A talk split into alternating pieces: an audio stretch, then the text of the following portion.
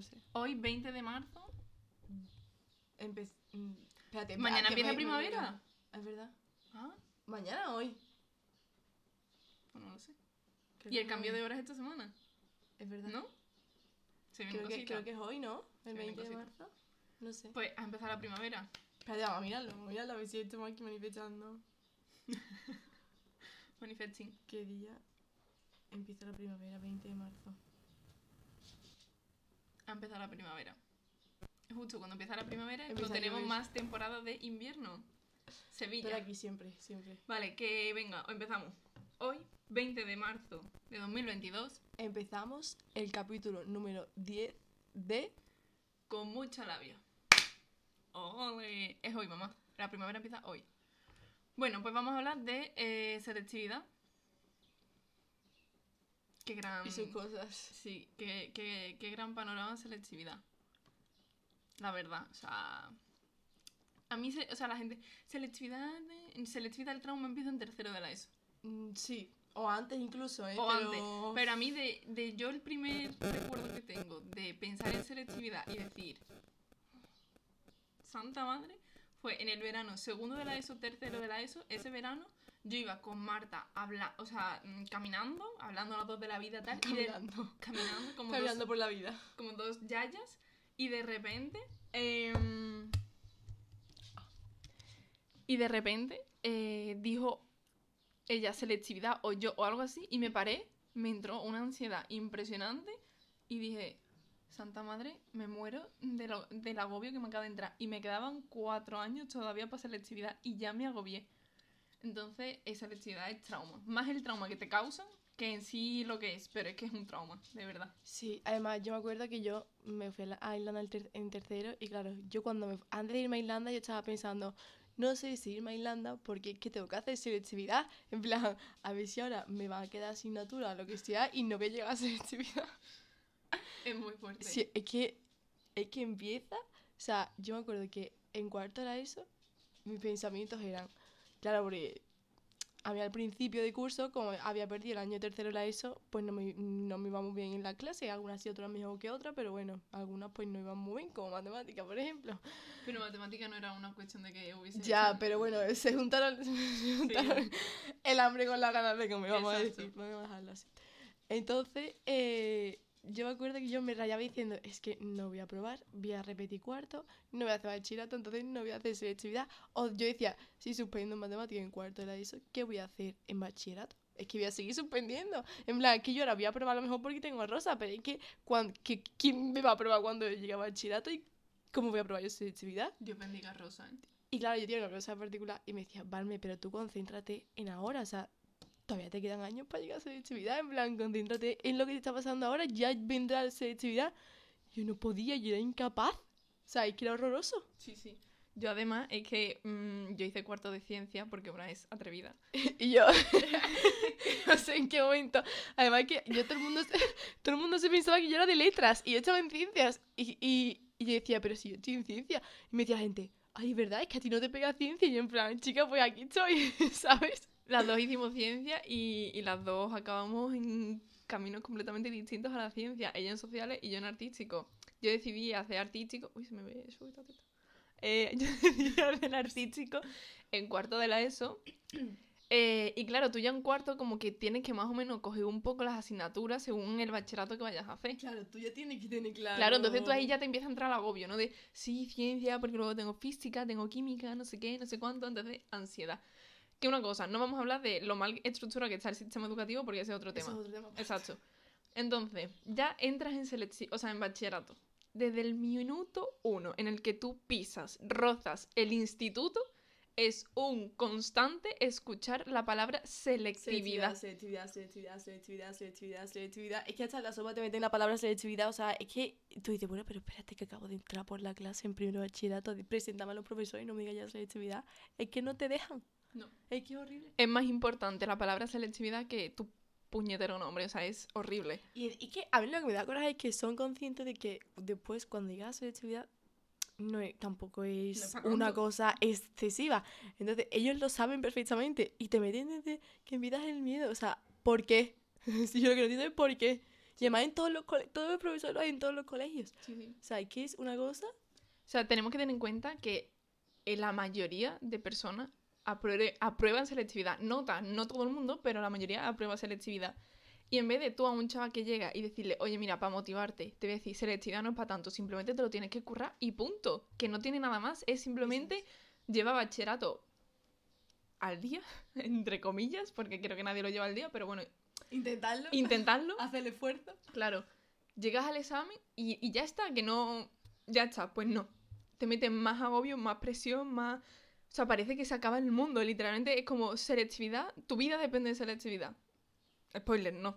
No. Te lo hacen creer, pero no. La realidad es que no. Entonces tú estás ahí todo, o sea, dos años escuchando la palabra selectividad, que además se puso de moda que por cada vez que un profesor dijese la palabra selectividad, Un se apuntaba en un cuaderno y a final de, de segundo de bachillerato, en el viaje a Mallorca, era la cantidad de chupitos que te tenías que tomar con tus amigos. ¿Qué pasa? Que somos, que somos, Somos los años de... Exacto, somos del 02, somos el año de la pandemia y eh, evidentemente no fuimos a Mallorca.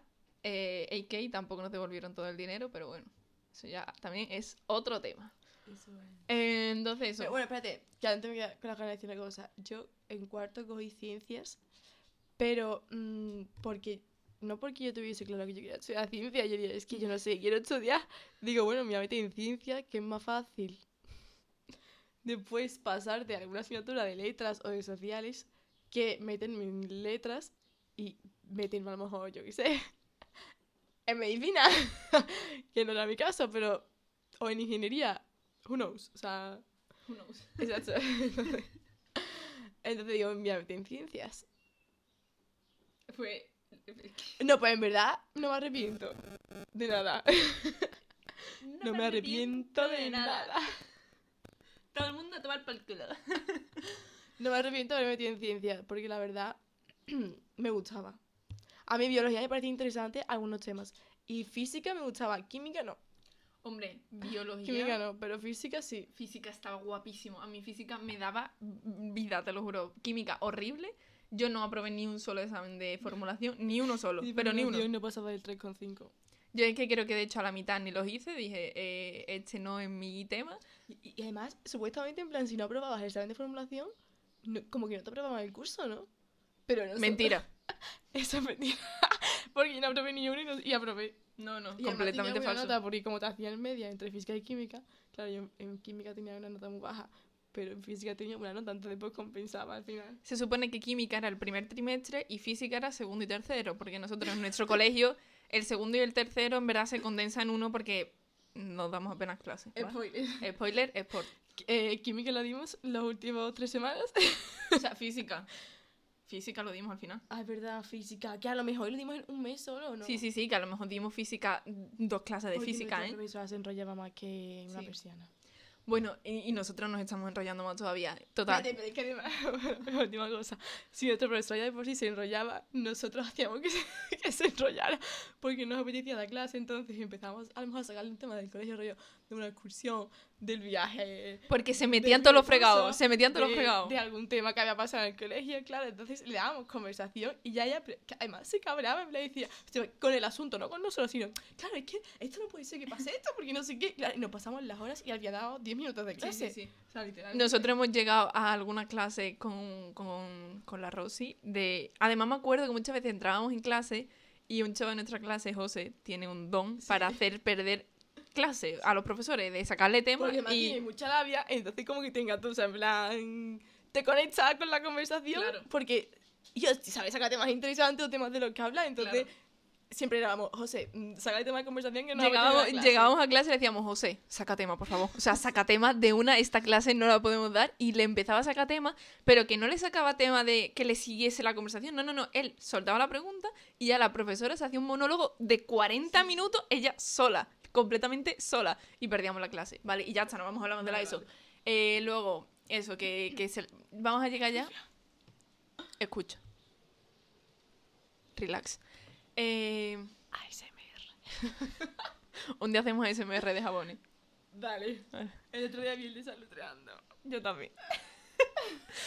eh, total, que ya eh, pasa primero, te das cuenta de que bachillerato te lo pintan. Hombre, Feliz Feliz año. Halloween. Eh, Javi Segovia, muy buenas tardes. Eh, total, que tú te, em, te das cuenta, termina primero y te das cuenta de el miedo ese que te han metido es absurdo porque primero de bachillerato probablemente sea de los mejores cursos. O sea, te lo pasas increíblemente Ah, bien. dicen que segundo es el mejor. Pero es que, em, o sea, mentira. Pero Yo vivimos no una sé- pandemia. Exactamente, mentira. Yo no sé si es porque vivimos una pandemia que también, Sí. pero primero y ya. Segundo empezó muy bien, ¿eh? Segundo empezó muy, Sí, muy, porque, muy bueno, bien. Es que, es que lo bueno fue el año 2019, que fue final, Exacto. final de primero y, principio principio de segundo. segundo. Ese año fue el año. empezó el 2019 hubo turbulencias. Sí, sí, sí, O sea, sí. 2020, perdón. Entonces, primero te lo pasas súper bien, te dan cuenta de que no es para tanto, de verdad que te meten un miedo de no, no puedes dejar las cosas para el último día. Spoiler, sí. Sí. O sea, estoy en segundo de carrera y sigo dejando las cosas para el último día. Mm, cuestión de que cada uno se gestiona como se gestiona y ya está. Cada uno hace lo que puede. Exacto. Y te das cuenta de que no es para tanto, que vale, que sí, que muy bien y ya está. Y llegas a segundo. Y en segundo ya es Ahí empieza el dramita. la tormenta, ¿sabes? Pero es que es lo que dije el otro día. Yo, por ejemplo, eh, de estudios, yo, o sea, yo en primero lo pasé muy mal. Yo no.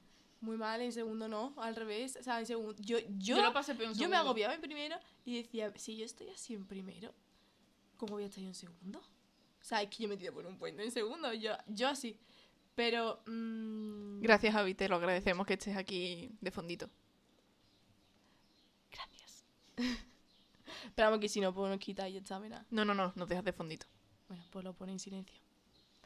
¿Y qué te estaba diciendo? Ah, es que yo me agobiaba, yo me agobiaba O sea, en primero y decía, eh, si yo estoy así en primero, ¿cómo voy a estar en segundo? Si es que me tira por un puente. Pero después, o sea, obviamente te agobias, pero yo no estuve con toda la ansiedad que tuve en primero. Y además, yo en primero tenía ansiedad y ni sabía por qué. Porque en plan, yo, vale, estoy sacando buenas notas, estoy sacando bien el curso, no tengo de qué preocuparme. Me preocupaba. Yo en segundo me agobié más porque ya ahí me di cuenta que dije, vale, Claudia, se acerca el momento y tú esto no lo estás gestionando bien. Entonces yo en segundo me agobié más.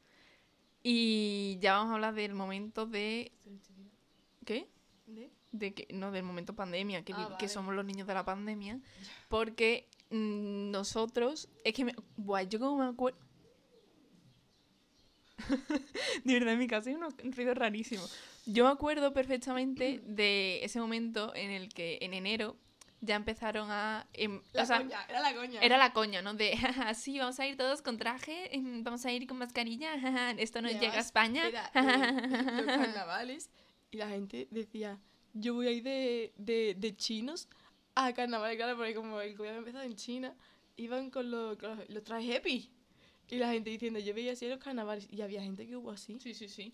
Entonces, Es que nos avanza, avanza, sigue avanzando. A nosotros, como que nos daba igual. Avanza y sigue avanzando. Nosotros, aquí no llega. Aquí nos llega y llegó no llega. el primer contacto eh, a España, Sí. que fue en La Gomera, Sí, que es que me acuerdo perfectamente. En Canarias. Primer contacto, además en casa de unos amigos de Susi Cri. ¿Qué dices? Sí, sí, sí. O sea, era una casa de esta que se alquila y eso, y era de unos amigos de Susi Cri, claro, y yo, mm, angustiada. Eh, y ya llega a la península, ¿no? Llegó los primeros contactos a la península. Que llegaron de Francia o de un... O sea, eran como habían llegado de un viaje y habían llegado con COVID. Exacto. Qué casualidad. Y entonces ya nos acercamos a finales de febrero y llegan los primeros contactos a Sevilla. Yo me acuerdo el día que dijeron el primer contacto en Sevilla, En la Macarena fue, ¿no? El viernes que fue de- en un banco. Y yo, En un banco. se viene, sí. O sea, se detectó que era, no sé si era un trabajo de un banco o alguien que había ido al banco o lo que sea y, te- y contagió a todo el mundo que había estado ese día en el banco. Y tal, se vinieron cositas, pero claro, a nosotros como que nos dio, pues no, hoy no es el momento. Eh, como que nos seguía haciendo gracia la situación. Y, Y ya... ahí fue cuando dijeron Claudia e Inés, vamos a celebrar el cumpleaños Exacto. antes, lo 18, antes de que llegue el COVID, ¿vale? O sea, pero no porque quisiéramos hacerlo antes, que nosotros teníamos la fecha ya puesta y nosotros dijimos, no lo vamos a suspender, pero porque ahora o nos parece raro el decir que no suspendimos una fiesta por el COVID, pero es que en ese momento no existía el alarmismo que había por el COVID, o sea, había COVID, pues había siete contactos en Sevilla en ese momento y, y- es que mm, no sabíamos la que se nos venía encima. Nosotros éramos unos ignorantes. Y yo me acuerdo que el día que dijeron el primer contacto en Sevilla, yo fui a recoger los globos de mi cumpleaños. No, fue además en el Virgen del Rocío donde se llevaron el primer contacto, Es- porque yo recuerdo que la tienda de globos estaba al lado del Virgen del Rocío. Y yo pasé por la tienda y yo haciendo coña con mi tía de, jaja, nos vamos a contagiar todos. que, Spoiler, un poquito. que al final no fue tan coña. Pero claro, nosotras iba ahí yo con mi tía, ay, mira, mira aquí pasando que nos vamos a contagiar con la broma, no sé qué, no sé cuánto. Y entonces, eh, fin de semana, de acaba febrero y empieza marzo, el 1 de marzo de 2020, celebramos Inés y yo nuestras puestas. Y fue el 28, ¿no? Eh, sí, Ginés fue el 28. Y O sea, no, la de Ginés fue el 27 por la noche y Ah. la mía fue el 28 por la Del noche. 28 al 1. Del 28 al 1. Sí. Vale.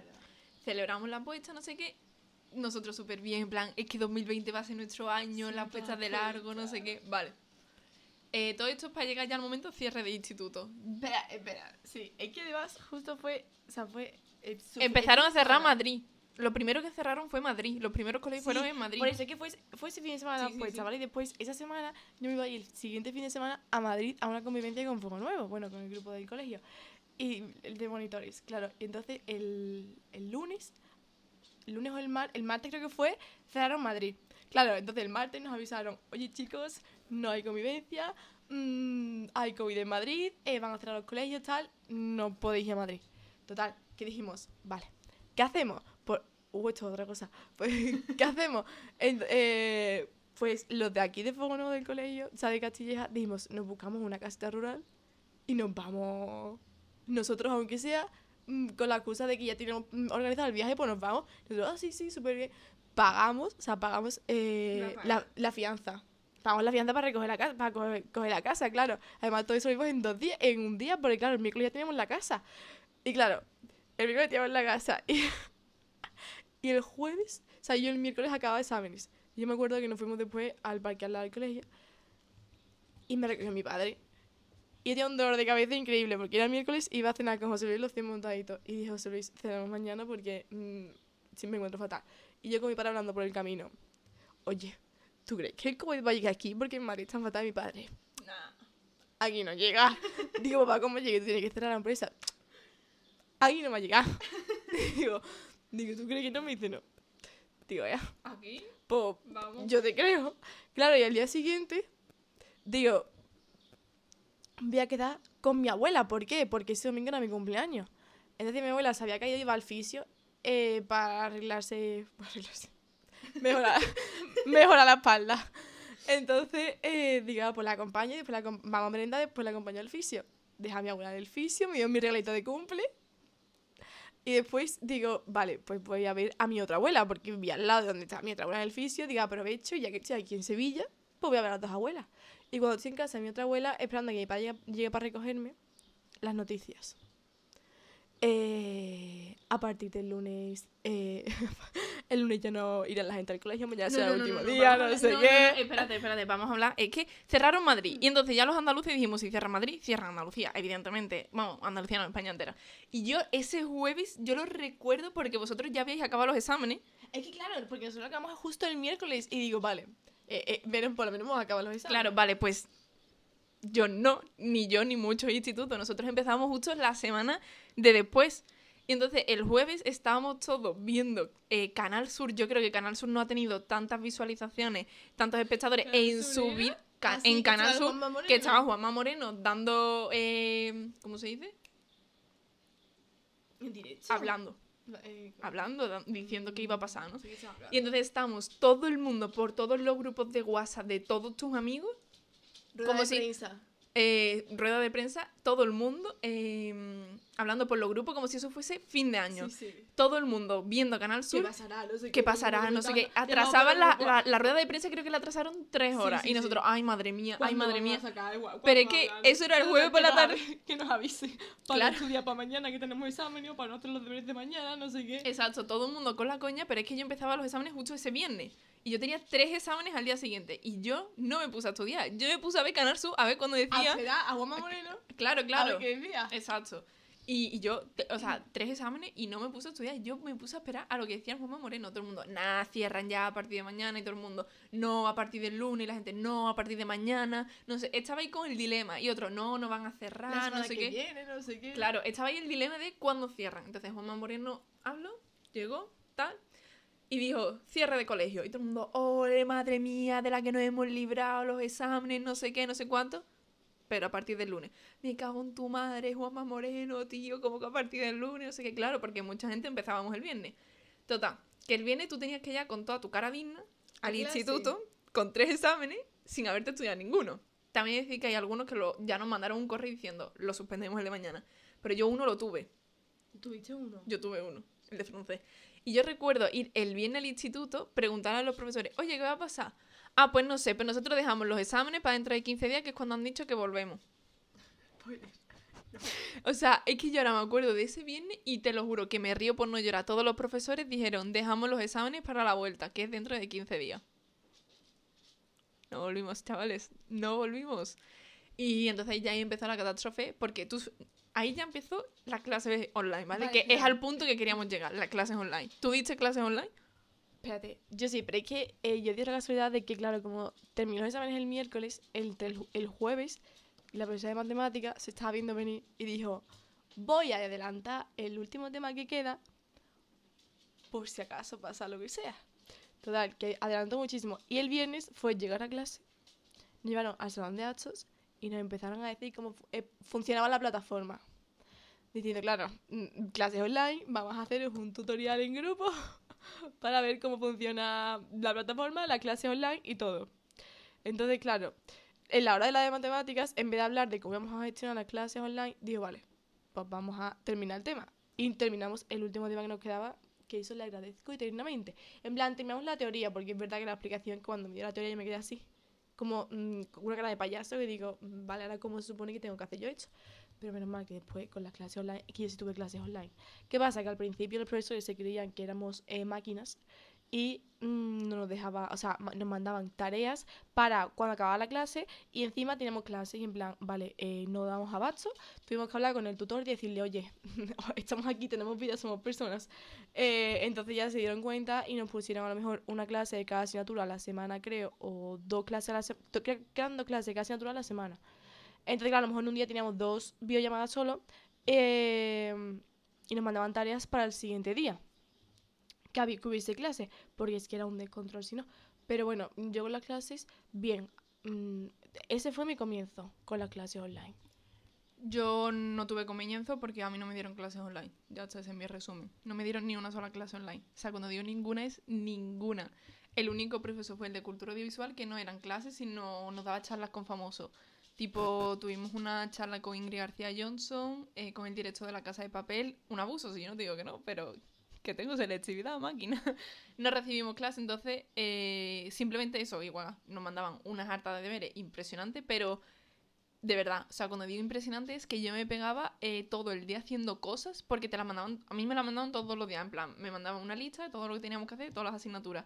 Y una cantidad de cosas que hacer que digo, señores, o sea, quiero decir, eh, ni en el instituto nos mandabais tanto. La vez que menos he hecho en mi vida estudiando ha sido en el confinamiento, sinceramente, pues yo no. A ver, yo. Es que yo al principio no, porque es que al principio no me decía de nada, la verdad. Hombre, Pero a es ver que si... yo al principio, es que no. ¿Te acuerdas? Es que nos empezaron a mandar un montón de deberes. O sea, de- teníamos clases, o sea, todas las clases del horario. Y después encima nos mandaban cosas, y en plan, para tal hora. Y plan, oye, que tenemos clases, que, que no nos pueden mandar más cosas que no nos da tiempo a hacer. Claro, ya eso duró una semana y ya hablamos con el profesor, con el tutor, y nos, y nos dijo, vale, pues vamos a hablar con la directora, no sé qué, y ya nos estructuró y nos puso dos clases de cada asignatura que fueran a la semana.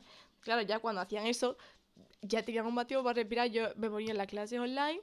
Cuando eso, me ponía a hacer lo que tenía que entregar, yo tenía ya todo el día sin hacer nada. Sí. Porque es que yo no, me, yo no me ponía a estudiar en el confinamiento. Yo sí me organizaba, yo solo tenía que invertir a lo mejor solo la mañana y luego por la tarde a lo mejor hacía lo... Es que me mandaban, me mandaban muchos trabajos artísticos y eso no se hace en dos horas, es que había que dedicarle un montón de tiempo. Pero, o sea, tampoco te voy a decir que fuese un momento súper difícil de estudio, tal, no, la verdad. Porque se organizaban súper mal los profesores, luego los exámenes me libré de todo menos de filosofía, que lo tuvimos que hacer por videollamada, que Lisa me iba a ayudar mm, Yo tuve que hacer un examen de matemáticas. porque- a, a, a sacar mejor nota de...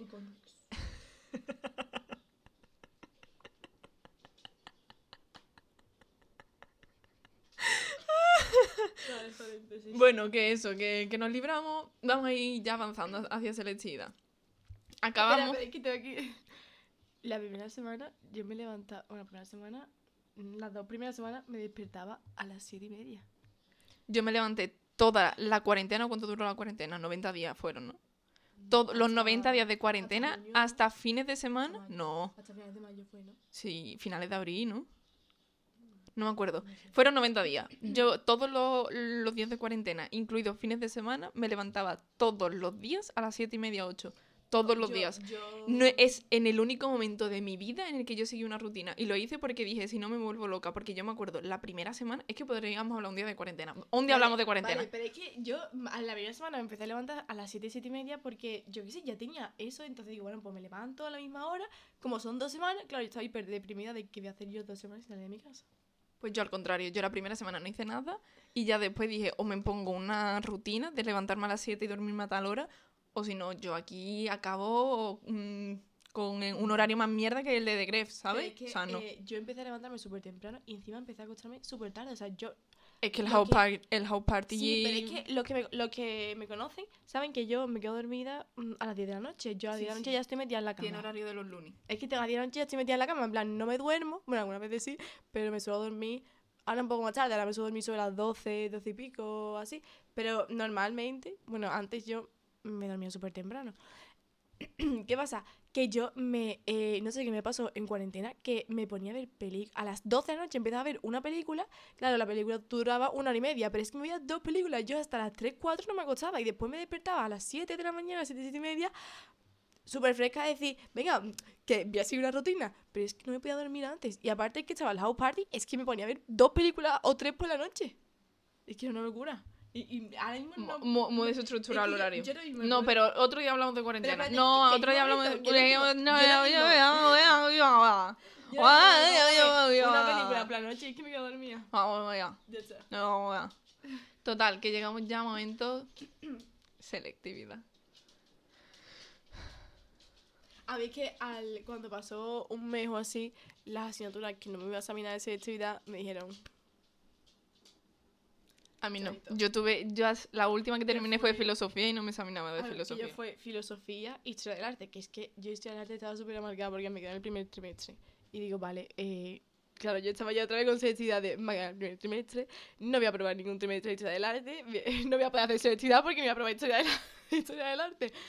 Entonces, em, lo mejor que me pudo hacer esa mujer fue decir, a la- además que fue a la semana o a las dos semanas, oye, que es una tontería si dando historia del arte para los que no vayan a presentar, que se van a presentar una persona y otra está en duda, eh, es una tontería. Y yo ahí es que hice abierto y estaba hiper agobiada.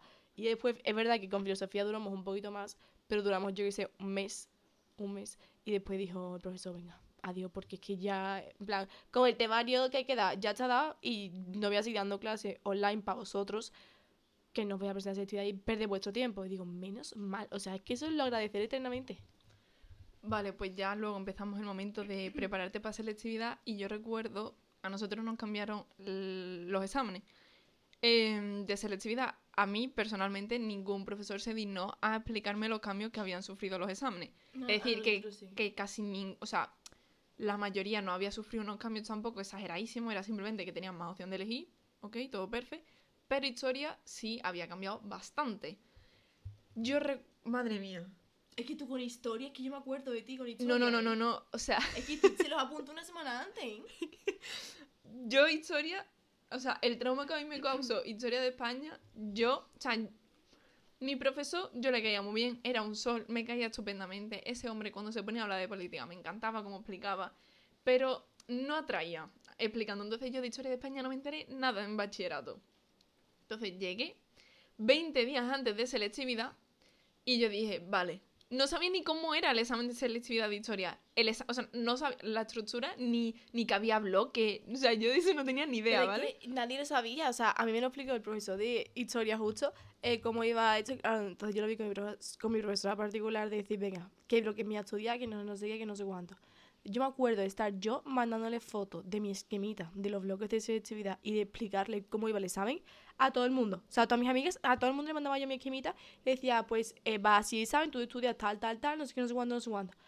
Es que además cogía ya el audio y la foto y lo reenviaba a todo el mundo, porque todo el mundo me preguntaba. Y es que, es que era súper complicado y si no te lo explicas, si no Sí, te lo sí. explicaban, es que era una locura. Eh, entonces, yo recuerdo de descargarme el documento que subió eh, la Junta de Andalucía explicándolo. Yo me lo descargué y yo no entendí una mierda. Y yo creo que si no llamé a 15 personas para que me explicaran el examen de historia, no llamé a nadie. Llamé a mi prima Belén, llamé a José, llamé a Clara, llamé a Elisa, llamé, o sea, os A lo mí, juro, a yo- yo te Blanca, a ti, a. José Luis, de, o sea, os lo juro, a todo mi grupo de amigos somos 20, vale, para los 20 los llamé y les dije, por favor, explícame cómo es el examen de historia. No sé cómo es. Porque encima yo no sabía ni que había que estaban los temas, tipo, está el tema de. de... Se me han olvidado los temas. De hecho, O sea, tipo, está el tema de Isabel II, está el tema del colonialismo, está el tema de, eh, de, restauración. de la restauración. O sea, como que yo esa estructura no sabía que existía. Entonces, claro, yo tenía que empezar a, a conocer historia desde la base, ¿no? Y me lo explicaron tal, y yo no lo entiendo, no lo entiendo. Hasta que ya un día dije, vale, Claudia, ponte tú, léete el documento y a ver si leyéndote el documento tú y razonándolo lo entiendes. Me leí el documento, spoiler, lo entendí. Sola, yo. Era la única forma que yo tenía de entender eso. Y me di cuenta de que mucha gente no lo entendió bien. Porque no es que si te estudias el bloque 2, eh, para la gente que hayáis estudiado selectividad y todo eso lo entenderéis. Si te estudias el bloque 2, te renta más. Señores, en nuestro año rentaba más el bloque 1 y no hay discusión. Porque si te estudiabas el bloque 1 no te tenías que estudiar las preguntas cortas. Y no me vengáis con bla bla estudié- bla, era así. Yo me estudié el bloque 1 y algunas y algunas del bloque 2, creo que fue Primo de Rivera o algo su- sueltas, en plan dos temas sueltos del bloque 2, creo, porque digo, seguro que cae alguno de hecho, en plan, y el, como el bloque 1 era muy corto, pues digo, pues me estudio el bloque 1 y algunos del bloque 2. bloque 1 corto ya está. ¿El bloque 1 cuál es? El de Isabel II, la restauración, el Esa colonialismo. Comparado con el bloque 2. Mm, Valme. Lo El que bloque vale. 2 es Pues a mí- mucho a más mí corto. a mí- pero a mí me está mucho más complicado el bloque 2. Todo el mundo prefiere estudiarse el bloque 2 porque es nos pilla más reciente, Guerra Civil, Primo, eh, Primo de Rivera. Eh, entonces como que a la gente Olvidada, olvidada. como que la gente le, le- Olvidada. por fin has pillado los, bro- la- los chistes de Jordi Wild. ¿Qué? No sabes que son los chistes de Jordi Wild. Yo lo sé por, por TikTok, pero no, no. Vale, da igual. En total, que todo el mundo prefiere el bloque 2, pero yo cuando ¿Qué me dije, pasa? yo estudié Isabel II para desarrollo. No, no, es que, es que, es que. Yo no me lo sé. No, no, yo voy a contar mi trauma con historia de España, te lo juro. Para mí Yo- fue yo, un yo trauma. puse- yo Primo de Rivera. Es que además yo fui la única que no me estudié Primo de Rivera porque la gente. No. Qué cayó regalo la gente que se pasado- estudió. Cayó el año pasado, no me cae este año. Qué regalo. Y ¿Tú te estudiaste ese tema entonces? Yo sí, que yo del bloque S2 me estudié solamente Primo de Rivera y Isabel II, creo, me estudié los dos. Pero es que son dos bloques diferentes. Cada uno es de un bloque diferente. Bueno, no me acuerdo. Yo me acuerdo que del bloque del de Primo de Tía, ¿tú te estudiaste Isabel II o Primo de Rivera? Porque uno es del bloque 1 y otro es del bloque 2. ¿Isabel II de qué? ¿Del bloque 1? Sí. Vale, pues yo me estudié el bloque 1 y después aparte Primo de Rivera. ¡Qué potra! ¿Pero qué Porque, potra? plan, es que más me acuerdo que el bloque 2 me estudié solamente Primo de Rivera porque dije, me lo voy a estudiar, que me gusta, en plan, me gusta, lo entiendo, es más o menos facilillo si me lo estudio. Y digo, es que la gente no va a entrar, no va a entrar. Y yo en plan, bueno, pues por si acaso me lo estudio. Ha entrado tres años Rivera. seguidos Primo de Rivera. Tres años seguidos entrando Primo de Rivera. Hay gente que yo me acuerdo antes de entrar en el examen que dijo, solo me he estudiado Primo de Rivera. Y todo el mundo, Buah, vas a suspender seguro, este año no entra. Solo estudiándote el tema de Primo de Rivera tenías un 8 en historia. Un 8 porque entró en pregunta de desarrollo y en una pregunta corta. Era ¿Verdad? un regalo estudiarse Primo de Rivera. Vale, pues yo no. Yo me estudié el bloque 1, Isabel II, eh, la, la restauración, todo, todo, todo. eh, todo ese, ese gran bloque de mierda que era el bloque 1 de Historia de España, me lo estudié. Porque así luego las preguntas cortas no me las tenía que estudiar. Em, todo. el- y yo dije, no me da tiempo. Es que yo me hice de todos los apuntes de todas las asignaturas 10 días antes de selectividad. Yo A mano, no a ordenador, ¿eh? A mano. O sea, no lo tengo aquí, pero me hice 15 temas de fundamentos del arte a mano con los, o sea, con las imágenes de, de los cuadros. Eh, todos los temas de historia de España a mano, que de hecho uno me di cuenta que lo hice y lo hice mal. Eh, inglés también, mm, tipo apuntarme cositas. Lengua me los hice también a mano. O sea, todos mis apuntes están hechos a mano 10 días antes de selectividad. ¿Cómo? Yo me acuerdo. Es No que yo estaba súper preguntes. agobiada porque tú estabas muy agobiada en plan, tío, que no, que no tengo apuntes, que no sé qué, de qué va historia. Y me acuerdo que dijiste, eh, a, a chuparla, en plan, me voy a poner a hacer eh, los apuntes yo en plan voy a escribir y digo, Claudia, y digo, esta tía está loca. Yo, yo diciendo, que está loca, porque es que yo tardaba en hacer los apuntes. O sea, yo mis apuntes eran a mano, pero es que yo lo iba haciendo conforme me dábamos un tema. Tenía que estudiármelo para el examen, pues yo hacía mi apunte para el examen. Entonces, claro, al final los acababa guardando y esos fueron los que yo cogí. Yo digo, esta tía está loca, porque yo tardé en hacer un tema, que es un tema de historia, es largo, es que tardó eh, un montón. Digo, ¿cómo hace, cómo hace esta señora los resúmenes 10 días antes? Yo estaba agobiada por ti y digo, Claudia, con, con O sea, pero no resumen tipo esquema, escribirme el tema, el tema entero, no un esquemita para yo hacer... No, no, no, el... de desarrollo. Claro, es claro, que- entero. Yo, lo que tenía eso era la, los resúmenes, eso. Y, y la gente diciendo, no, yo, yo ensayo, en plan, me pongo la pregunta. Yo no, en plan, yo después cogía las preguntas y las decía, pero yo, eh, mi resumen era. Además que mis resúmenes eran casi todo el, el- casi todo el libro. Porque es que yo no sé resumir. Entonces yo veo que todo es importante. y Yo los hice muy bien, ¿eh? O sea, mis apuntes de, de selectividad de todas las asignaturas son, de verdad, para sacar un 10. Es que son impresionantes. Eh, abuela. me lo planteé, pero me daba una presa fotocopiar todo. Total, que yo me hice mis apuntes, yo los acabé el fin de semana de antes de selectividad. Es que yo me acuerdo, es que yo lo pasaba muy mal por ti y es que esta niña está loca. El fin de semana de... O sea, es que yo no sé en qué momento a mí me pareció... Como que no se me pasó por la cabeza la opción de escribir los ordenadores. No, mi mente no procesó esa parte de, de Es la tecnología de, oye, el sabes- ordenador ya se ha inventado. Es que eh, yo, por ejemplo, historia, o sea, hay asignaturas que me la puedo estudiar por ordenador. Por ejemplo, geografía, que ni me la estudié, o sea, me presenté al examen ni me la, es que ni me la leí. Eh, historia, tiene que, yo tenía que ser a mano. Es que como lo escribo al ordenador, es que no, no, en plan, no se me queda. Yo tenía que escribir a mano, mm, memorizarlo, y se me quedaba más que escribirlo al ordenador. Entonces, yo mi apunte de historia era, era a mano por eso. Pues eso, yo me presenté el fin de semana de antes de selectividad sabiendo absolutamente nada de historia, teniéndome que estudiar el bloque 1, que son, eran seis temas. Eh, no me dio tiempo, evidentemente, a estudiármelo ese, creo que eran seis, ahora no me acuerdo. Eh, mi madre ha dicho, bueno, mi madre, mi madre se tragó la selectividad conmigo como una santa. O sea, yo saqué la nota que saqué en selectividad gracias a mi madre, completamente, vamos. Eh, entonces yo empecé el viernes por la tarde, que acabé todos los apuntes de todas las asignaturas, a estudiar Historia de España. Y me Historia muero. era el primer día, que era el martes. Era martes, miércoles y jueves. Vale. Yo, historia fue la única asignatura que empecé, en plan, fue la primera asignatura que empecé a estudiar antes. Yo antes de toda la asignatura empecé con historia, porque es que estaba súper agobiada de decir, tío, si me cuesta estudiarme para un examen, ¿cómo voy a estudiar tantos temas? En plan, que realmente ya estaban estudiados, solamente hacía falta recordarlos un poco, pero, pero yo me agobié, entonces empecé con historia mucho, mm, o sea... Yo me en- acuerdo en que- abril, o sea, nada más terminar marzo, Ah, no. en abril yo ya empecé con historia, fui la primera que empecé con historia, yo me acuerdo. Todas Yo me amigas acuerdo, sí, sí. con historia y yo en plan, sí, porque es que yo me agobio, entonces prefiero llevar historia en plan al tiempo. Claro, yo me acuerdo que al final todas las, mis amigas estaban, no me da tiempo de terminar estudiar mi historia, no sé qué, y yo en plan, oye, pues yo ya me he terminado y estoy dándole una segunda vuelta, porque yo iba súper agobiada con historia, era la que más me agobiaba. Eh, todo el mundo, Historia de España es como con la que más agobia todo, todo, todo el mundo. Y yo me acuerdo que cuando yo empecé a hacer los apuntes había gente que ya había terminado de estudiar Historia de España. Es que es para reflexionar. Total, que yo me estudié Historia de España en un fin de... eh, yo descarté la restauración porque no me daba tiempo. O sea, me quedaba la restauración y el Yo colonialismo el lunes antes. O sea, el día de antes de selectividad. Entonces yo dije, vale, me queda el colonialismo y la restauración. Descarto la restauración porque el colonialismo en cinco minutos me lo he aprendido. Yo me recorrí Sevilla, eh, las calles de Sevilla estudiando Historia de España. Me recorrí Sevilla estudiando Historia de España, ¿vale? Total. Que mm, yo llegué a un punto en el que mm, no quería saber nada de historia. Yo me lo estudié, dije, si me lo sé, me lo sé, y si no me lo sé, no me lo sé. Y solo pedía al Espíritu Santo, a mm, Madre María Inmaculada y a mm, la Santísima Trinidad que por favor no cayese Isabel II y la restauración. Cuando yo llegué a selectividad, el primer examen era Historia de España. La profesora que nos tocó nos dijo, ¿qué dos temas no queréis que os entren? Y todo el mundo dijo, Isabel II y la restauración. Abrió el examen y dijo, pues la lleváis clara. Y empezó a repartir. Yo dije, ya está.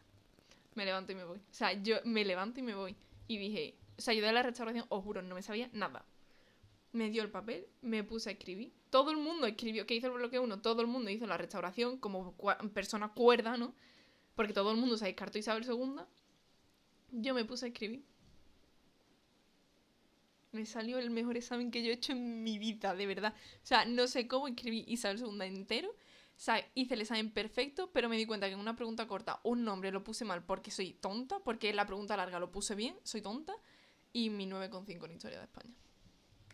Sí, sí. Aquí donde lo veis me estudié Historia de España un fin de antes y saqué un Yo es que no 9,5. me acuerdo de mis notas de los exámenes del selectividad. Yo historia, historia después del trauma que sufrí, sí. Yo, la más alta fue matemática, que saqué un 8 con 10, un 8 con 1, vamos. Que para mí, oye, a mí me gustó, plan, me gustó, me siento orgullosa de mi nota de matemática, la verdad. ¿Cómo viviste el día de ir a selectividad? O sea, de despertarte, tal. Es que no dormí, o sea, yo ¿Que no? repito que no dormí porque es que me estaba haciendo una muela de juicio. O sea, Es que verdad. yo pensaba al principio que era por los nervios y vale, no duermo porque, por los nervios, pero es que claro, yo apoyaba la cara y es que tenía un dolor que es que no podía apoyar la cara, tenía aquí un bulto horrible, entonces no, no dormí nada, nada. Ah, yo me desperté y iba con los nervios. Yo estaba temblando, o sea, que ¿sabes cómo soy yo? Yo me pongo muy nerviosa. Yo, yo, yo estaba hecha un trapito, vamos. Yo estaba súper agobiada. Tiene que ser profundo. Bueno, bueno. Eh, pues yo el día de selectividad. Bueno, a mí me dio. eh, la noche de antes de selectividad, no, la de antes. eh, voy a confesar, mi madre me drogó un poco. Me dio una tila doble o triple, no me acuerdo. Eh, luego me dolía el cuerpo entero de, de la tensión muscular que tenía y me tomé un Spidifen. Eh, luego hay unas gotas que son de estas naturales, de yo que sé, que te las echas debajo de la lengua para relajarte, también me las tomé. Y luego también eh, me dio, yo siempre tengo los hombros súper tensionados, entonces me dio masaje aquí en los hombros con un aceite de marihuana. O sea, yo ese día, literal, yo o sea, no, estaba durmiendo súper mal, lo- los 10 días antes de selectividad, evidentemente, y ese día yo dormí. ¿Cómo dormí, señores? ¿Cómo dormí? Claro, no me, me- me- fui un poco drogada. y tuve una parálisis, del sueño y todo, de hecho. eh, que lo pasé muy mal, me dio mucho miedo porque eh, Oye, sentía como... estoy trabajando, de hecho, no, no. Pero que no. Sentí como que un hombre quería venir a- O sea, un hombre no era como un dementor de Harry Potter que quería venir a matarme. Yo lo pasé muy mal. Y la noche de antes selectividad yo dormí perfectamente. No me tomé nada, dormí súper bien. Yo me desperté, cero nervios. O sea, os lo juro, cero nervios. Y yo soy la típica de que yo justo... O sea, yo estoy entrando en el examen y yo entro repasando. Pero repasando, yo no dejo de leer apuntes hasta el minuto en el que me dicen ya no se puede más. Ahí ya yo guardo las cosas. Soy así. Vale, en selectividad me llevé los apuntes, no sé por qué, porque desde el momento en el que me levanté hasta que me senté en el pupitre, yo no abrí los apuntes en ningún momento. Yo ni sí. repasé, ni leí, ni hice repaso mental de eh, tal, tal, nada. O sea, para mí el día de selectividad no existía selectividad. Yo llegué con muchísima tranquilidad y decidí, mira, que pase lo que tenga que pasar y para adelante. Yo, por ejemplo, eso sí lo de los apuntes. Yo es que hasta el último momento estoy siempre, siempre, siempre con los apuntes. Porque es que pienso que se me va a olvidar. Claro, verás, con, con una memoria fotográfica un segundo antes de hacer el examen no te va a servir de mucho. Pero, pues yo en mi cabeza me creo que sí. Y sí, o sea, yo me miro las cosas antes del, del examen siempre. Entonces, yo sí uso, usé los apuntes. Y cuando dijeron guardarlos todos, pues lo guardé. Pero. ¿sabes Yo no. Yo, yo no, es que me lo llevé para nada porque es que no vi apunte. Y luego los descansos tampoco, o sea, yo, de verdad, ¿eh? para mí no existían. Y luego fue lengua y luego fue inglés. Eh, ¿Qué catástrofe inglés? ¿Qué catástrofe inglés? Yo me acuerdo que yo me llevé todo el día con un calor que hacía. Un calor impresionante, clase. La distancia de calor, seguridad, Pero es una que, mierda de distancia de seguridad. Para, el para inglés nos cambiaron de clase y nos pusieron el aire en otra clase. Y yo digo, eh, adoro. O sea, el, para mi examen de inglés fue súper tranquilito porque, claro, es en plan, vale, yo me quitado los gordos, inglés chilling. Y encima eh, no me agobio del calor porque literalmente había, hacía un calor Sí, sí, sí. agobiante. Horrible, horrible. Yo inglés para mí es el, pe- el examen que peor me salió de toda la selectividad.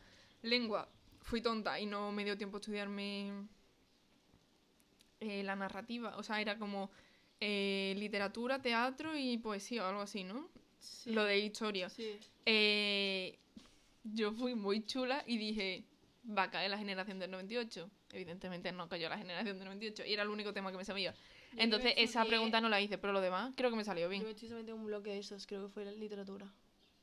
Seguro que cae. Claro, es que en verdad si te Y- estudiabas solo un bloque, era bastante inteligente hacer eso. Si te estudiabas en verdad un bloque, por ejemplo, teatro, era una carilla, eran tres carillas de teatro. Era súper poco. Era poquísimo. Y evidentemente algo de teatro iba a caer, ¿sabes lo que te digo? Yo me estudié uno solo, creo que fue literatura, no sé cuál fue, y la verdad que mm, la parte de teoría súper bien, porque era fácil, en plan, no digan además justo la- lo que tenían que poner en la pregunta, además subrayado y todo, decir esto es lo importante, estudiar, o estudiar los hechos.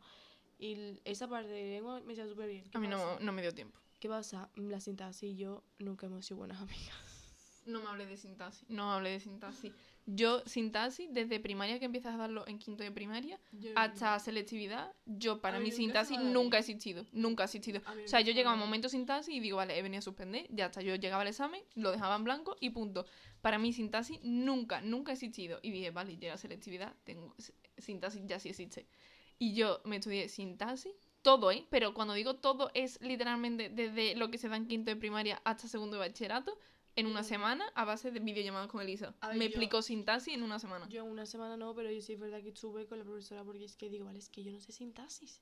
O sea, es que yo hacía las cosas y digo, vale, al final cuando te haces un montón la acabas pidiendo el tranquillo, pero claro, llega esa chica y yo me bloqueé, yo dije, es que yo no, no sé, me bloqueé y después, eh, yo qué sé, sintaxis que a mí nunca se me Horrible, dado. horrible. Luego inglés, todo el mundo se creía que iba a caer un texto del coronavirus y cayó uno de chocolate.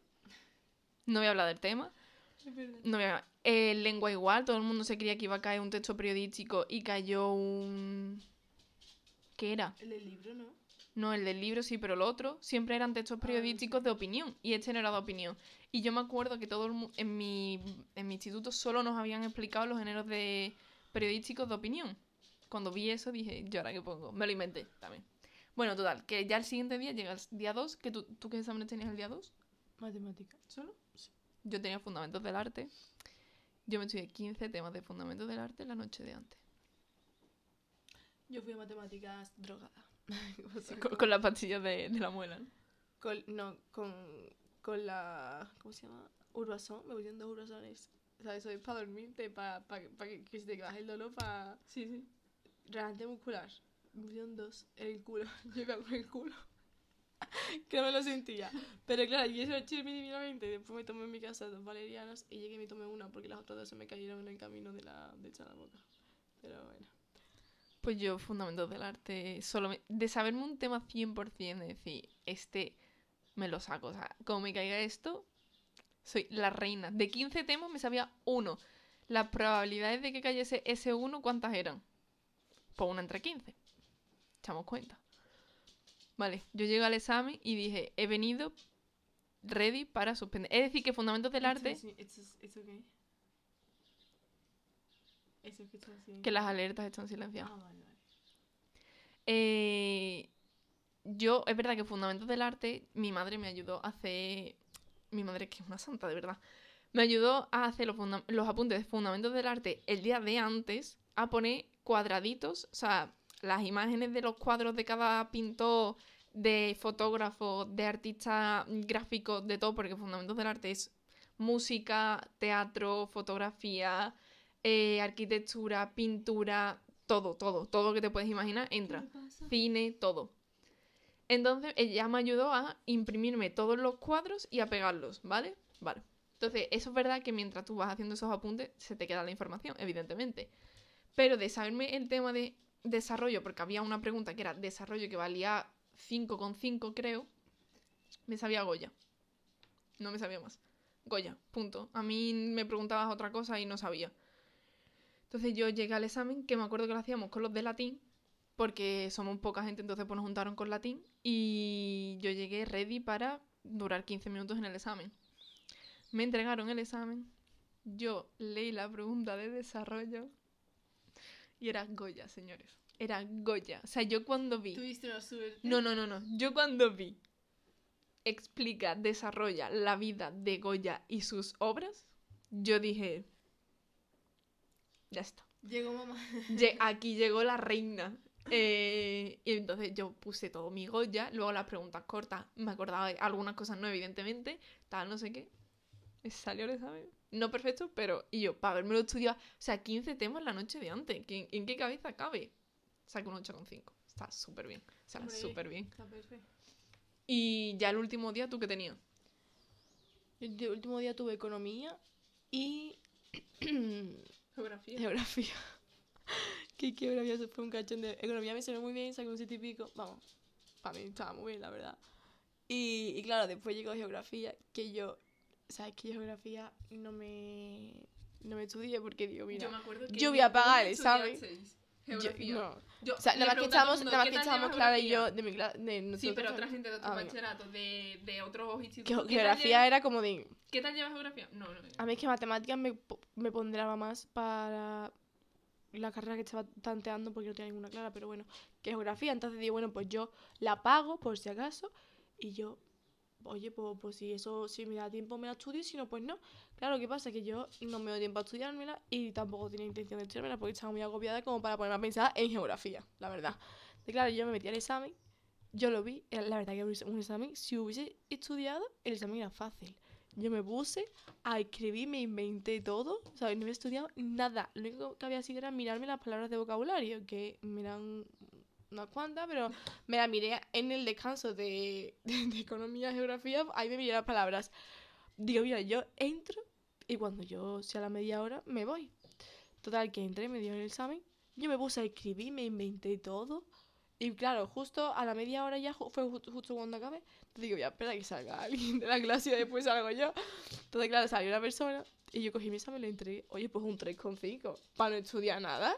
Un 3,5 creo Pero que fue. si no, si no apruebas no te pondera, ¿no? no. Las optativas. O sea, si yo quiero que me pondré sí, pero de 0, o sea, 3,5 por 0,2 tampoco Ya. me va a ponderar mucho. Entonces, mm, verás, yo me centré en economía, que era la que, la que me interesaba. Claro, pero yo, pero oye, a mí me sorprendió un 3,5 para no estudiar nada, no está mal, ¿eh?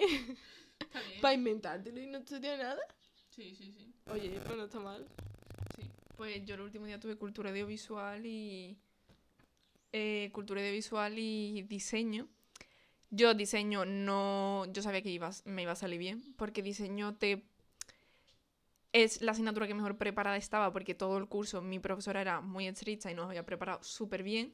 Y entonces yo sabía que a mi diseño me iba a salir bien. No tenía ningún tipo de duda. Y pregunta de teoría había una y valía un 0,5. El resto era diseño, o sea, diseñar unos, algo que te diesen en el examen. Y eso no se estudia. Claro. Eh, eso no se estudia, eso es simplemente te enfrentas y tienes que saber diseñar. Es saber diseñar, es muy subjetivo, pero es así. Y cultura audiovisual eh, nos explicaron el examen el día de antes. El día de antes hicimos videollamada con el profesor, o lo llamamos, lo, le preguntamos por WhatsApp, oye, pero explícanos el examen porque nos hemos dado cuenta que lo han cambiado. Y él, ah, sí, no lo he dicho, y nosotros no. Y dice, ah, vale, ahora os mando audio. Y nos mandó un audio explicándolo. La mitad lo entendimos, la mitad no, no sé qué, pero bueno, salió bien. Se hizo lo que pudo. Sí, sacó un 9, quiero decir. Oye, pues no Está-. Pero es en el examen que más he escrito, Historia de España y Cultura Audiovisual. Yo Cultura Audiovisual escribí porque tenía que, eh, bueno, es que era una movida impresionante, había que escribir un montón. Y diseño, eh, yo ese, ese 0, con- yo saco un 9,5 en, en diseño, ese 0,5 que me falta, estoy segura que es la pregunta corta de, de, de teoría, que yo la puse y yo creo que no la vieron, porque la puse abajo chiquitita y yo creo que no la vieron. Mm, No reclamé porque no me pilló con ganas Que si no. que si no se hubiesen enterado. Pues yo el examen, vale, había dos opciones en diseño. Era o diseñar el cartel de la feria del atún de, de Zara o diseñar una funda de gafas. ¿Qué pasa? Que si es funda de gafas tienes que hacer dibujo técnico y tal. Y digo, aquí no estamos para dibujo técnico. Y dije, yo me voy con el cartel del atún 100%. Vale. ¿Qué pasa? Que tú a diseño hay gente que iba con maletas, maletas de viaje.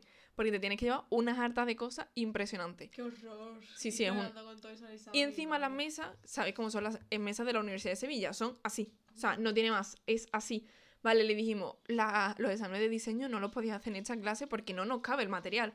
Eh, ah, pues es que no nos han dicho nada. A mí eso me da igual, no sé qué, no sé cuánto. Y le dijimos, vale, ¿no lo podemos poner en la silla de al lado? No. Y es como, señor, que no me cabe. O sea, que no me cabe en la mesa, que además las mesas son con rampa, que se me caen las cosas. No, pues todo tiene que, todo lo que utilicéis tiene que estar encima de la mesa. No quiero a nadie mira, bajando la mirada. Y yo dije, vale.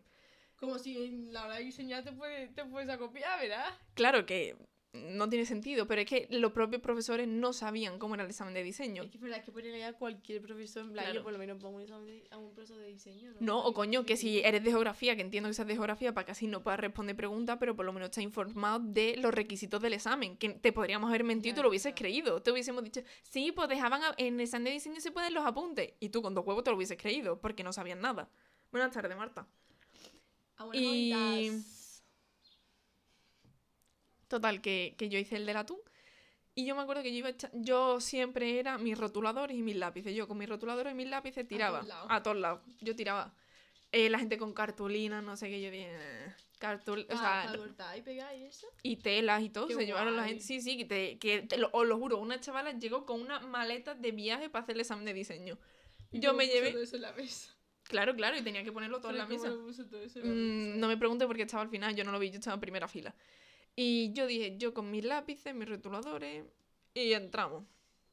Eh, vale, pues me puse mis lápices, mis rotuladores, y yo dije, vamos a ello, vamos a enfrentarnos a esta situación. Vamos al lío. Y yo siempre digo que menos es más. Y en diseño mi profesora siempre decía, menos es más, menos es más, menos es más. Menos es más, pues yo menos es más. Pues menos es más, exacto. Y yo vi a la gente... abuela.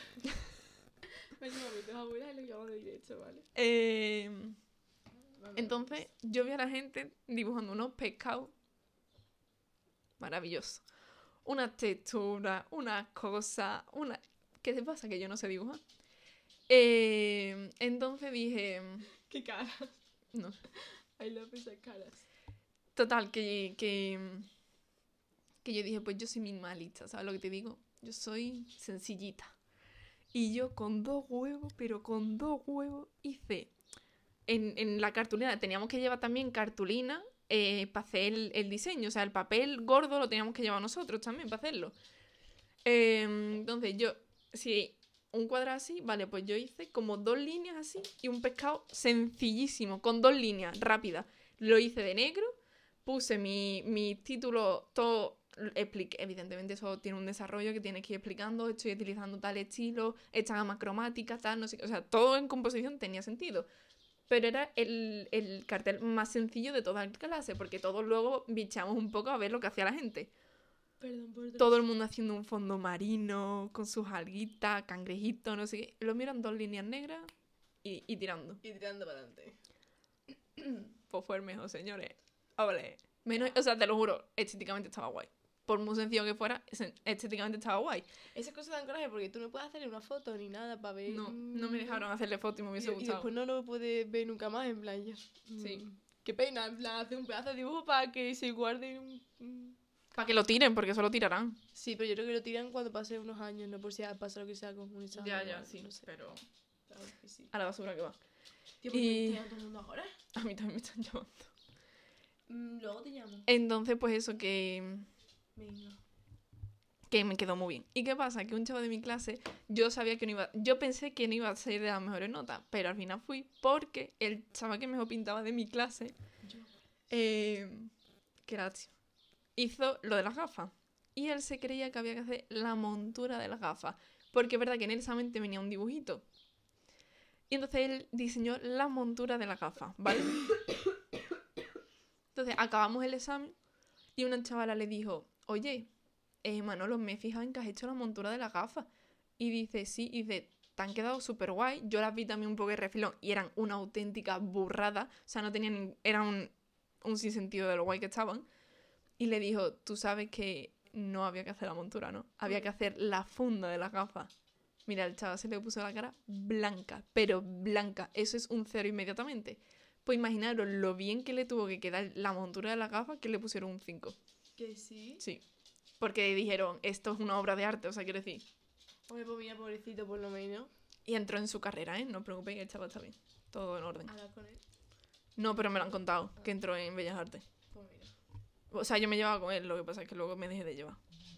suele pasar. Ahí estamos. Y ya está, ese ha sido nuestro trauma en selectividad. Eh, hemos entrado las dos en universidades privadas, o sea que selectividad no nos sirvió absolutamente para nada. Un 5 nos pedían. Bueno, sí, un quiero decir, un 5 solo con las troncales ya entras. Vamos, de hecho, yo solo con bachillerato ya tenía el 5. Yo no sé. Yo sí, yo sí. No me acuerdo. Creo que, creo que tenía un 4 y pico. Pues yo, yo, No yo tenía. Llevamos una hora y once. O un ci- ah, no, yo tenía un 5,6 de media. ¿Un 5,6 era? Un- ah, no. No me acuerdo cuánto tenía yo. Yo tenía más de un 5. ¿Cómo voy a tener un 4,6? Que en el directo no había nadie. Hay tres espectadores. ¿No? Sí, Más o menos. cinco. 5. Vamos a ver quiénes están.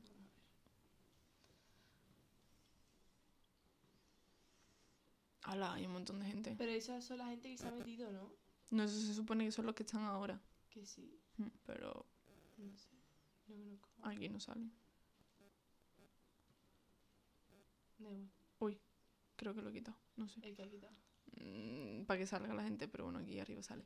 Ah. Bueno, pues ese ha sido nuestro trauma en selectividad en cuarentena, que por cierto no pudimos celebrarlo, no tuvimos Mallorca, no tuvimos que ir a casa de una amiga que la policía nos echaba cada dos por tres. Bueno, pero al final la policía fue buena. Pero nos lo pasamos muy ¿Sabes qué bien. nos pasó ahí con la policía? Ahí llegamos de la KP, nos bajamos en el autobús y está justo pasando un coche de policía. Y le dice Marta, le dice Marta, oye, ven, ven para acá. Y ahora nos quedamos todos rayados, en plan, ¿qué pasa? Y dice, ¿de dónde venís? Y nosotros, de una capea. Dice, ¿y por qué os estáis saltando la valla? Porque claro, nos dejó en el Prado y tenemos que ir a una mitad enana. Pero para la vuelta. Dice, porque es que eso queda muy, muy feo saltarse la valla. Y nosotros, bueno, es que, es que hay que ver el sitio donde nos ha dejado el autobús, ¿eh? que se podía haber parado un poquito más para adelante. Y él, sí, sí, pero vamos, que, que, que, que no sé por qué os saltáis la valla. Y dice, bueno, y en la capea os han dado de bebé y nosotros, se pone blanca, no. Y digo yo, agüita nada más. y salta el policía, agüita nada más, ¿no? Y yo, sí, sí, agüita nada más. dice, bueno, y, y- pero al final fue tan buena gente el policía. A ver, ¿qué te va a hacer? Quiere decir, si no estás haciendo nada malo. No, ya, ya. Y, y Blanca, y Blanca, hay que decirle tú, agüita nada más. Y digo, tía, que, una- que no es ilegal, bebé, una capea, verás, si eres mayor de edad, no, no, no es ilegal. Dice, verdad. ¿que es ilegal? Digo, no, no, que no, es- no es ilegal. Bueno, pues esa experiencia con selectividad. Eh, iba a comentar un poco lo que ha pasado en Twitter. Te comento y tú das tu opinión, Vale. ¿vale? ¿Tú sabes quién es el Choca? Sí. Vale. Pues eh, se ha filtrado, se ha dado a conocer, se ha hecho público que el Chocas tenía una cuenta privada y anónima con cero seguidores, eh, que nadie sabía que era del Chocas, para insultar a la gente. ¿Qué dices? Para insultar a la gente que lo insultaba. Y entonces se hizo público, la gente lo descubrió y en- él hizo un directo dando a entender de que no se arrepentía. Tipo, pues sí, No estoy muy orgulloso. arrepiento de nada. Literalmente, no me arrepiento de nada, pues estoy muy orgulloso, pues sí, que es que los streamers tenemos que recibir mucho hate. Y el Chocas está medio loquete. Hombre. Es que, bueno, total, que es que yo he visto partes del directo y no, de verdad, no le veo ningún tipo de sentido a lo que estaba diciendo, porque es que era excusándose de, señor, te has hecho una cuenta privada teniendo el poder que tienes y de- has dedicado parte de tu tiempo a insultar a la gente que te insulta Hombre, que que, eso que fa- de- con lo fácil que es, te insultan, lo bloqueas y punto. Que yo entiendo que es una mierda recibir hate, que yo entiendo que es una mierda estar 24 horas expuesto, que yo lo entiendo. Y más tú que a lo mejor, o sea, el choca recibirá más hate por el humor Pero que es que tiene. también te digo, si no te gusta recibir hate y si no te gusta estar tanto tiempo expuesto, no te dediques a esto. Mm, No estoy de acuerdo, porque No. es que lo que no podemos echar la culpa a ellos, la culpa la tiene la No, gente que hace, que hace eso. Obviamente, pero que no puedes escudarte. en- Es que estamos todo el rato expuestos, no me gusta estar tan- tanto todo el No es que no le guste, simplemente que dice, estáis acostumbrados a que la gente no responda, entonces pues yo os voy a responder. Y dice, es que si lo hiciera desde mi cuenta principal, os tumbaba la cuenta de Twitter, se os caía el pelo, no sé qué. Y dice, em, me he rebajado al nivel de la gente que me insulta para insultarlos a ellos. Y digo, es que entonces tú mismo estás reconociendo que te estás bajando al nivel de esa gente. Me parece un poco... mm, A ver, a mí no, No. me parece bien que se haya hecho una cuenta para insultar a la gente, que sí que es verdad que es a la gente que le insulta, pero si no te gusta que te insulten a ti, porque vas a insultar a todos los demás? Es que no tiene ningún tipo de, de sentido lo que decía. O sea, yo he visto parte y es que digo, y o sea, pero que además dice, sí, pues estoy muy orgulloso porque es que la gente, eh, tú no sabes la cantidad de gente que hace eso, eh, no sé qué, tal, que lo hago desde una cuenta privada porque si lo hiciese de la cuenta principal os tiraba la cuenta, no sé qué.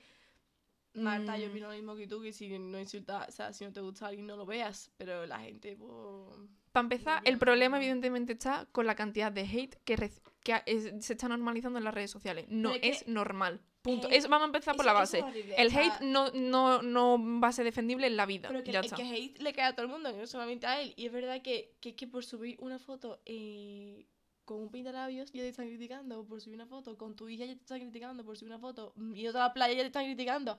Es que es horrible la, la de hate que hay por Sí. todo. Es que la gente, y a la gente le gusta quejarse, le gusta no quejarse, sino criticar, comentar la vida de los demás, bueno, comentar no criticar la vida de los demás, en plan, yo que haga la gente considera lo que les dé la gana. No te metas, que tú puedes pensar a lo mejor que no está bien algo que hace por mm, tu forma de ser, pero no lo digas, en plan, ¿de verdad vas a gastar tu tiempo en insultar a una persona que tú ni siquiera conoces y que si te la encuentras por la calle no, eres capaz de decirle nada? No pierdas tu tiempo. O sea, que vale, pues tú tienes opiniones, piensas, pero ya está, en plan, cada uno haga lo que le dé la gana. Sí. O sea, a mí me parece absurdo dedicar parte de tu tiempo a ir a, a una red social y decir, voy a dedicar parte de mi tiempo en insultar a alguien. Lo veo sin sentido. Y Pero ya luego, siendo tú, siendo tú un personaje público, que tú inviertas parte de tu tiempo, tú que presumes de tener... O sea, el Choca presume de tener una ética como súper tal, no sé qué, fuerte de sí, porque yo impuestos en España, uy, impuestos en España, no sé qué, no sé cuánto. Entonces, que ahora de repente diga, mm, la gen- o sea, él se haya mm, hecho público que tienes una cuenta, vamos a ver, que vamos a pararnos a pensar, imaginaos que lo hace Ibai, Hombre, es que- Ibai, es vosotros que- veis a Ibai que se hace una es cuenta que la- La, privada. imagen que da es malísima, ¿eh? Es malísima. O- ¿Os acordáis? de- o sea, os acordáis que he leído lo de Marta. ¿Os imagináis que ibais a hacer una cuenta privada y ahora cada, un, a cada vez que alguien le insulta en Twitter, le, él le responde defendiendo a Ibai, siendo él mismo? Es patético. Vale, pues con el Chocas también. No. O sea, de verdad, no es defendible. Entonces, mm, también me da mucha pena que Ibai haya tenido que salir dando explicaciones. eh, que haya tenido que salir dando explicaciones diciendo, no, pues mm, he hablado con el Chocas. Y vaya, tiene que seguir dando O explicaciones. sea, explicaciones no, pero ha dado su opinión, que creo que no tenía por qué, porque simple- o sea, es una movida del choca y es el choca el que tiene que hacerse responsable de lo que ha hecho. Pero bueno, Ibai ha dicho, sí, yo he hablado con el Chocas, no veo el sentido a lo que ha hecho, y entonces le pregunta si está bien, y es, es obvio que el Chocas no está bien, no está gestionando bien la fama. En un año se ha hecho muy famoso, le ha venido todo de golpe, tendría problemas de antes y no lo está gestionando bien, Pero evidentemente. es que también tú ves vídeos del Chocas y tú dices, él... Lo voy a poner aquí arriba, me gusta más. Vale. Tú ves vídeos del Chocas y tú dices, muy cuerdo no está. O sea... Ya, pero ese es su humor, es parte de su, Que sí, que su esencia. Pero, pero que no quita que no que sea una persona que, que no te sorprenda que, haya, que haga eso. Pues me a mí sí, la verdad, porque, o sea, yo él- Me lo dices de Ibai y te digo, hostia, me ha sorprendido porque no me lo esperaba. Pero de él, yo qué sé.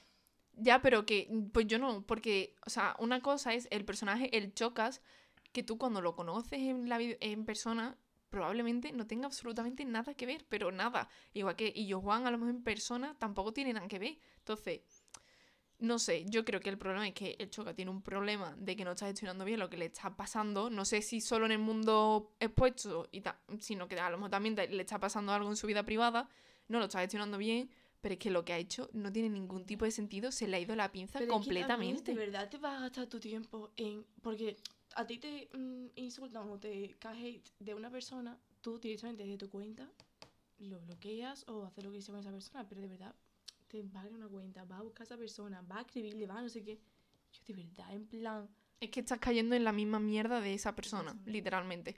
Porque Ibai también recibirá su odio, su hate y le criticará a mucha gente. mundo, como todo el mundo. Pero que ya no solo, evidentemente, los famosos más porque están más expuestos, pero que a todo el mundo nos puede caer mierda por redes sociales y a todo el mundo nos cae mierda por redes sociales. Y a todo el mundo le cae, El- porque a, y yo, mejor a Luqui, una persona Qué que no, ¿eh? una persona que no tiene seguidores, ah, dice en TikTok, eh, mm, mm, pues mm, voy a ir a Disneyland París y ya te empiezan, hay gente que no puede ir porque no tiene dinero, no vayas por ahí, mm, mm, fa, fa- fa- ¿cómo es? Zara, farde, mm, Fara, fa- eh. fardeando, no, eh. Bueno, es poniendo que tiene- Presumiendo. sí, presumiendo que tiene dinero, que hay gente que no puede ir, que no sé qué, hay cosas más importantes que eso, no sé cuánto. Es que por un simple cosa es que la gente... Yo, vale, pues yo qué sé, cada uno tiene su La dinero, diferencia- su vida, sus prioridades, sus mm, amigos, su familia, su todo, y cada uno tiene una vida diferente y tía, cada uno vive como le dé la gana. La diferencia está en cómo cada uno gestiona eh, ese odio. Porque también te digo, yo me para a pensar Fardeando eso. fardando. Fa- ¿Fardando? Fardando, sí. Fardeando. Fardando. Fardando, perdón. Eh, cada uno gestiona cosas de una manera. Porque, por ejemplo, a Johan le caerá, caerá hate. Sí. A Johan creéis que le importa. Pues algunos comentarios le afectarán, otros no. Pero pasa, ¿sabes? O sea, y no va a decir, me voy a poner a responder, no sé qué. Pues no, que me quiere responder, pues paso. Porque también te digo que en el momento en el que eh, un comentario te afecta, quiero decir, por ejemplo, ponte que a Ibai le tiran de que es un streamer pésimo. Ibai es consciente de que es un streamer increíble, espectacular y el mejor del mundo. Hombre, porque sí, porque ha llegado donde está. O sea, que, tiene pruebas. Exacto, está donde está, pero ya no solo por donde está, es obvio que Ibai es el mejor streamer del mundo. Del mundo, no solo de habla hispana, del mundo. Entonces, si tú a Ibai le tiras de. mm, eh, Ibai, eres un streamer de mierda.